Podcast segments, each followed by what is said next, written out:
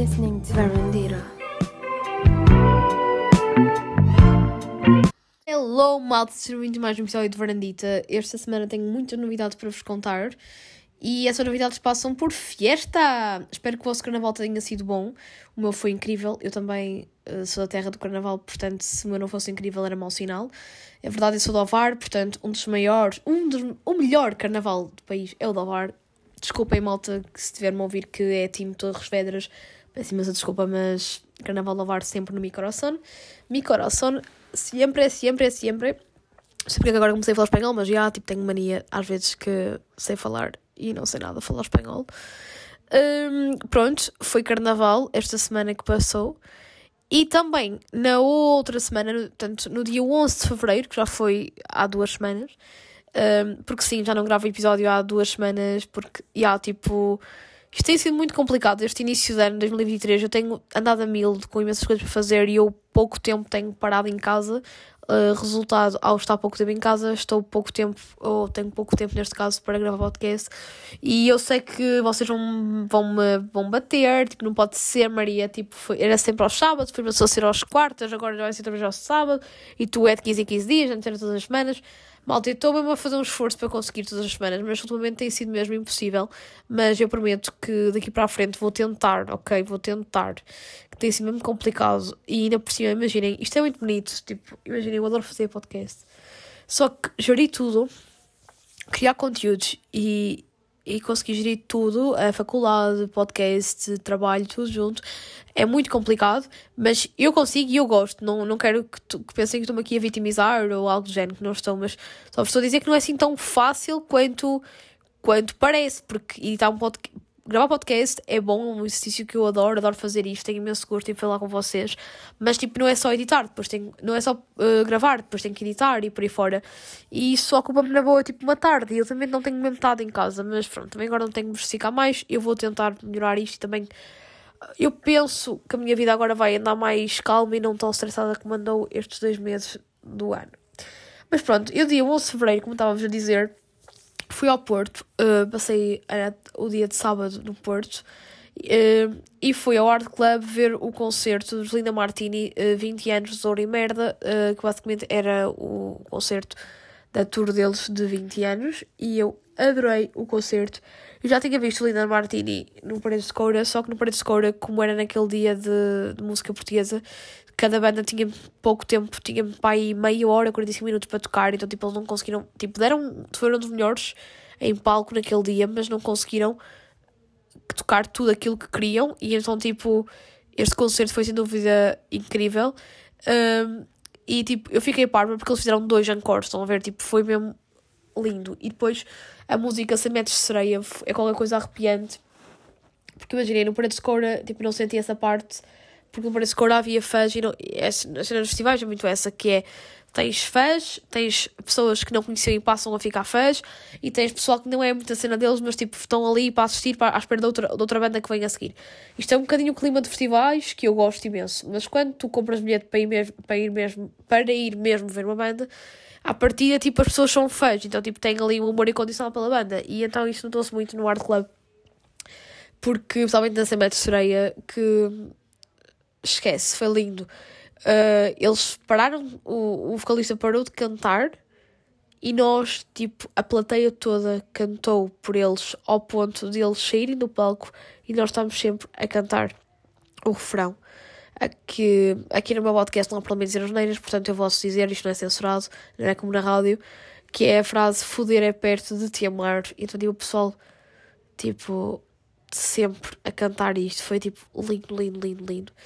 E eu até gravei esse momento e até publiquei no meu, no meu TikTok. Portanto, se quiserem passar por lá para ver, uh, o meu TikTok está no meu Linktree. Uh, portanto, é uma questão de, de pesquisarem e verem uh, para perceberem um bocadinho esta energia que eu estou aqui a falar. E pronto, adorei o concerto, 10 10 mesmo. Aconselho imenso a ir ver um concerto, a irem ver um concerto de Linda Martini. Tenho pena, porque Linda Martini, eles têm 20 anos de carreira, mas eles são uma banda. Eles próprios já disseram isso numa entrevista que é uma banda que não passa em rádios comerciais. Tipo, a única rádio que passa e que até foi a rádio que patrocinou, promoveu o concerto foi a Antena 3.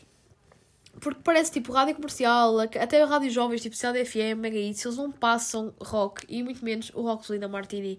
E é uma cena que tipo, eles têm 20 anos e ao longo destes 20 anos de carreira eles acabam por ser uma banda de nicho, apesar de tudo, apesar de terem uma música ou outra, se calhar boca de sala, uma música mais conhecida, que já passou, se calhar, mais vezes e que uma pessoa mesmo que não conhece Linda Martini pode reconhecer aquela música.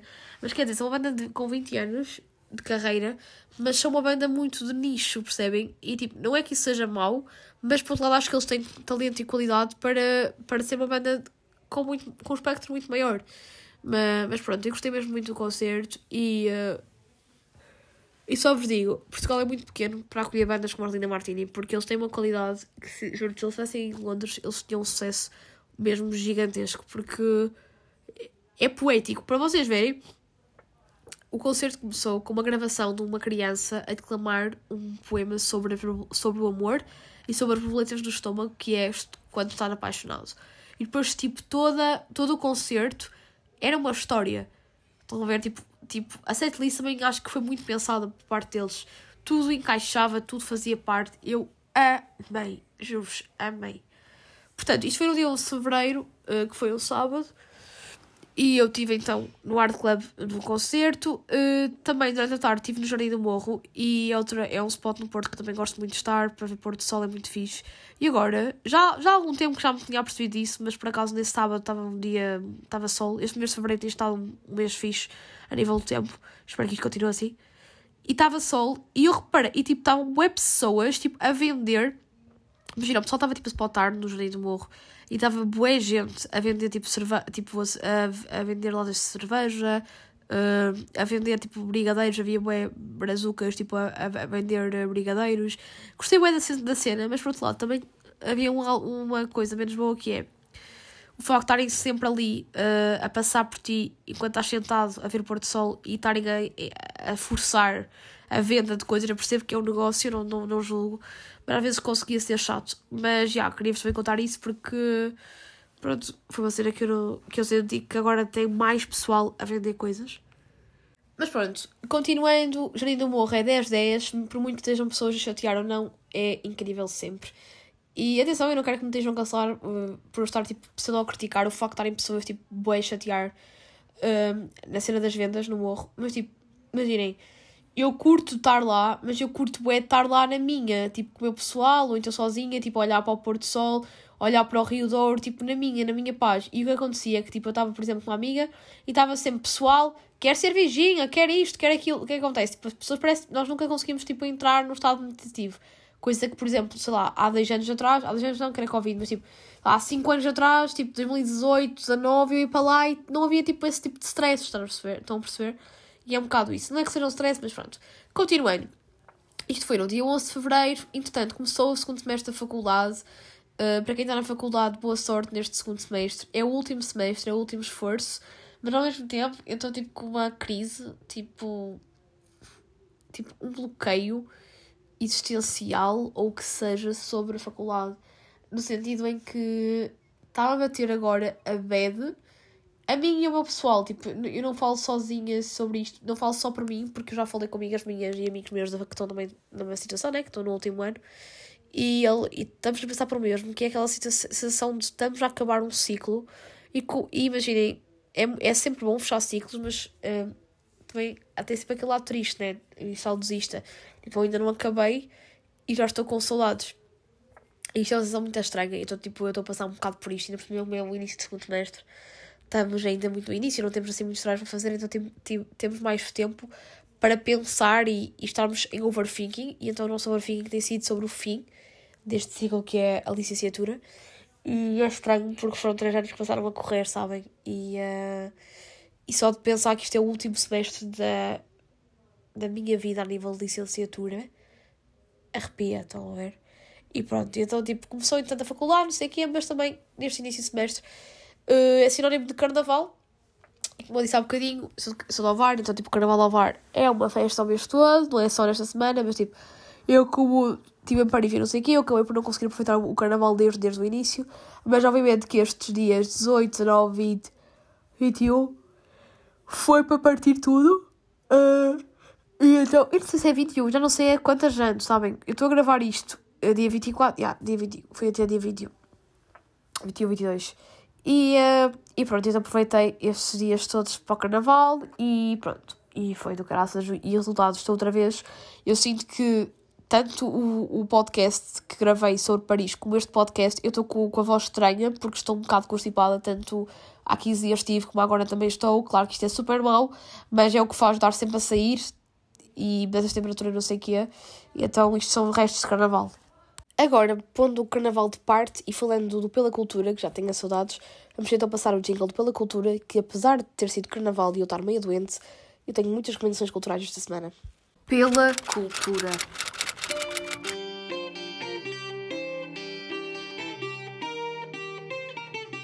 Pronto, pela cultura desta semana eu vou-vos comentar uma série, um documentário e é isso, ok? O documentário que eu vos recomendar é Pamela Love Story. É um documentário sobre a Pamela Anderson. Para quem não sabe o que é Pamela Anderson, a Pamela Anderson foi, era, foi muito conhecida por ser a atriz do, da série uh, dos anos 90, Baywatch. E, uh, e também ela foi conhecida nos 90 uh, por ser modelo e por ter uh, sido mulher do baterista da banda de rock Motley Crue, que era o Tommy Lee. E eu, há um ano atrás, parece que é coincidência, oh, mas juro que não foi coincidência, juro que não foi combinado, foi mesmo coincidência, saiu na Disney Plus que eu cheguei a ver a série Pam and Tommy, que falava sobre o escândalo que houve da sex tape que vazou nos anos 90 da, da Pamela Anderson e do marido Tommy Lee. Pronto, e agora passado um ano, parece coincidência ou não, tipo, saiu o documentário da Pamela Anderson o documentário mesmo autobiográfico dela, que também é uma espécie de promoção ao livro uh, autobiográfico que ela, que ela publicou também este ano. Recomendo imenso a ver o documentário. O documentário está tá a ser um sucesso, tanto é que agora está outra vez, a ver o revivalismo dos lucros da Bella Anderson, nomeadamente do cabelo e do penteado da Bella Anderson. E eu amo o penteado e já tentei reproduzir o meu cabelito. E imaginem, fica fixe, só que o meu cabelo não aguenta assim muito o penteado. Mas pronto, dramas de outro, de outro assunto não tem nada a ver com isto. Portanto, aconselho-vos mesmo a verem o documentário, está na Netflix. Uh, eu sei que agora a Netflix está a dar bem problemas porque já não dá para vermos Netflix fora de casa. Hum, isto é, o IP da conta, não dá para dividir a conta da Netflix, não é, é um, um valor chorudo, que é só ridículo, mas enfim. Mas uh, se não tiverem oportunidade de ver na, na Netflix, podem ver no streaming, que eu acho que já está disponível. Eu vi há 15 dias, portanto ainda não havia a cena imposta. Um, já, já sabia que ia haver isso da Netflix, uh, se é mais caro agora, se dividimos conta. Mas uh, eu quando vi ainda não estava imposta, portanto foi tranquilo. Portanto, aconselho mesmo a ver. Uh, e depois é, uma, é um documentário que vos faz pensar que é injustiça e, e como a sociedade é tão machista e era tão machista nos anos 90 porque basicamente a Pamela Anderson ficou sem trabalho depois da sextape ter vazado. Ela, basicamente, a carreira dela, tipo, roeu.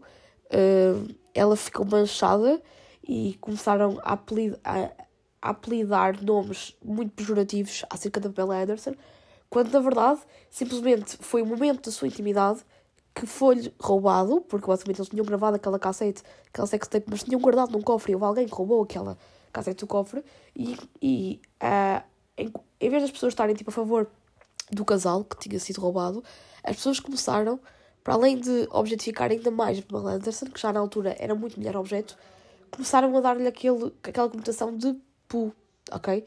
E o Tommy Lee não, o Tommy Lee era o garanhão. E ainda hoje em dia, as coisas ainda bem que já estão a mudar, mas ainda hoje em dia isso acontece mesmo em contexto de noite. Se uma rapariga, uh, ou se estiver com mais que um rapaz, ou se uma rapariga tiver vários rapazes atrás dela e, e for uma player, digamos, a rapariga é uma pu. Mas se o rapaz tiver várias raparigas, tipo, é o rei.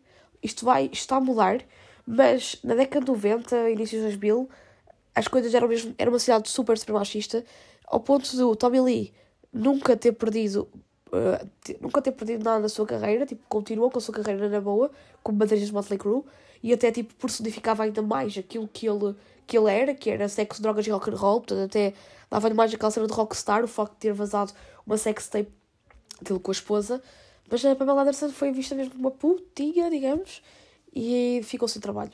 E então tipo, este documentário também te faz pensar sobre as injustiças, e depois também outra coisa que me fez pensar foi aquela velha história que os traumas que nós temos na nossa infância uh, acabam por ter reflexos na nossa vida adulta. até a nível amoroso, temos problemas com, os, com, os nossos, com o nosso pai ou com a nossa mãe. E é prova no documentário da Pamela Anderson. O pai da Pamela Anderson era super abusivo. Não com a filha, mas sim com a mãe. E, e basicamente o padrão de amor eh, que a Pamela Anderson tem como bom é o reflexo do amor que o pai e a mãe tinham. E então, tipo, ela ainda ama o Tommy Lee, por muito que a, que a relação tenha sido tóxica e um bocadinho abusiva. E então, isto também faz pensar, o comentário faz pensar de realmente nós somos, a nossa infância é super importante para, para, a nossa, para, para o nosso crescimento e o nosso eu enquanto adultos. Foi uma coisa que me fez pensar, portanto, aconselho mesmo a ver o documentário. E depois também é fixe porque tem um relato dos filhos. E por acaso, uma coisa que me surpreendeu é que os filhos tipo, estão bem equilibrados, podiam dar desequilibrados, porque os filhos já eram nascidos quando houve este, este escândalo todo sexual. E eles estão super tipo, equilibrados, menos foi aquilo que me transmitiu e eu gostei muito de ver. Depois, em relação a séries, uh, a série que eu vos recomendo é uma série que eu ainda não acabei, ainda nem sequer. Eu sei que a série ainda não acabou, que ainda está a sair semanalmente os episódios, mas eu também só vi dois episódios até agora, mas estou a gostar e nunca pensei em gostar, que é a série The Last of Us, que é do filme, do videojogo. É uma série que está a ter muito sucesso agora na HBO, basicamente é uma espécie de Walking Dead, pronto, é o tema da, do jogo. Mas a série, tipo, eu nunca pensei que me prendesse tanto, e então, tipo, aconselho mesmo, e está a ser um sucesso. Tem o Pedro Pascal e uma atriz que também fez Game of Thrones, que agora não sei o nome dela, que é, tipo, a protagonista que faz uh, com ele o par. E aconselho muito a ver esta série é uma série muito fixe. E é fixe até de verem, tipo, acompanhadas, sei lá, uh, sei, namorado, pai, tipo, estou aqui a dizer mais, tipo, sexo masculino, porque é uma série que quem me, quem me também convenceu, convenceu a ver a série, convenceu a ver a série, foi um rapaz, portanto, meio que, ah, tipo, não tive esta recomendação de uma amiga, ver, foi de um amigo, portanto, tipo, comecei a ver, e no início eu achava que não ia gostar, mas aquilo prendeu-me, e imaginem, cada episódio é uma hora e meia, quase tipo um filme, e aquilo disse, bué. E depois a outra série, é uma série clássica, mas para mim é estranho ter saído agora no inverno, que é a série Outer Banks, que saiu nova temporada, eu já a vi, portanto aconselho a verem, mas para mim continua a ser estranho ter sido lançado agora em fevereiro, porque para mim Outer Banks era sempre religiosamente todos, todos os anos, nomeadamente em agosto. E mudarem assim isto é um bocado estranho, mas pronto, eu respeito. E depois, uh, só para acabar, há uma série que me deixa muito triste, porque eu já acabei e era a minha série de conforto, e vai ser agora ser a minha série de conforto, essa e Friends, que é Sexo e Cidade. A, a vida da Carrie Bradshaw e das amigas, infelizmente, durou um ano só. Só e já foi muito, porque eu, eu andei tipo a saborear. Pronto, porque acabei anteontem de ver a, a, a, última season, que era a sexta season, e apetece-me voltar a ver de novo, porque imagina, depois comecei a ver a nova que é Just Like That, que é tipo uma continuação, mas já passado 20 anos, mas eu não devia ter visto, porque imaginem, eu acabei de ver a última temporada e o último episódio era 2005, se não me engano, ou 2004, e depois a nova season é 2020. Resultado, elas estão muito mais velhas e depois também há mais dramas e coisas que nós tínhamos acabado na Sex and City normal, tipo, com o fim bonito, na, passado 20 anos já tem um fim triste, e então, tipo, mexeu um bocadinho com a minha cabeça e eu chorei bué. Mas também chorei, não foi só ser triste, como também ser triste já não, já não ver. Agora, não ter novos episódios para ver de Sex and Cidade. Mas vai ser uma série que eu vou fazer como Friends, vou voltar a repetir. E como The Office, vou bué repetir. Quando tiver assim mais, tipo, a apanhar uma seca, vou voltar a ver Sex and City, porque é das minhas séries favoritas. E é isso, malta.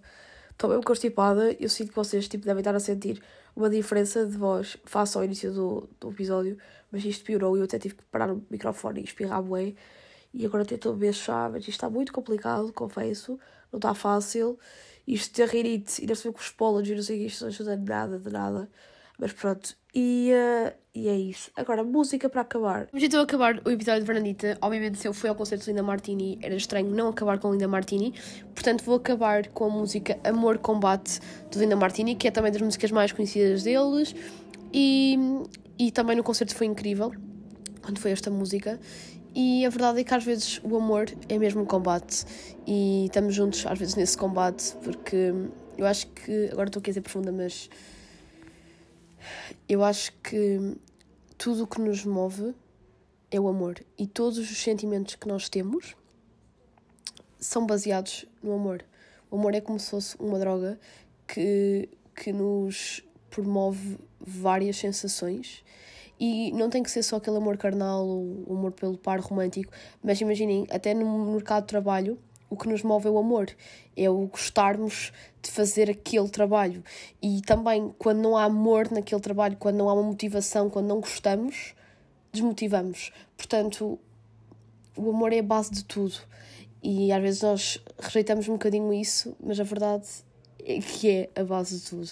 E por vezes esse amor pode ser um combate, um combate de sentimentos. E é mesmo assim que vamos finalizar o episódio do podcast com música de Lina Martini e um bocadinho de filosofia. que os, vocês estavam a achar estranho, não é? Um episódio de Brandita, Lua Maria constipada sem filosofar.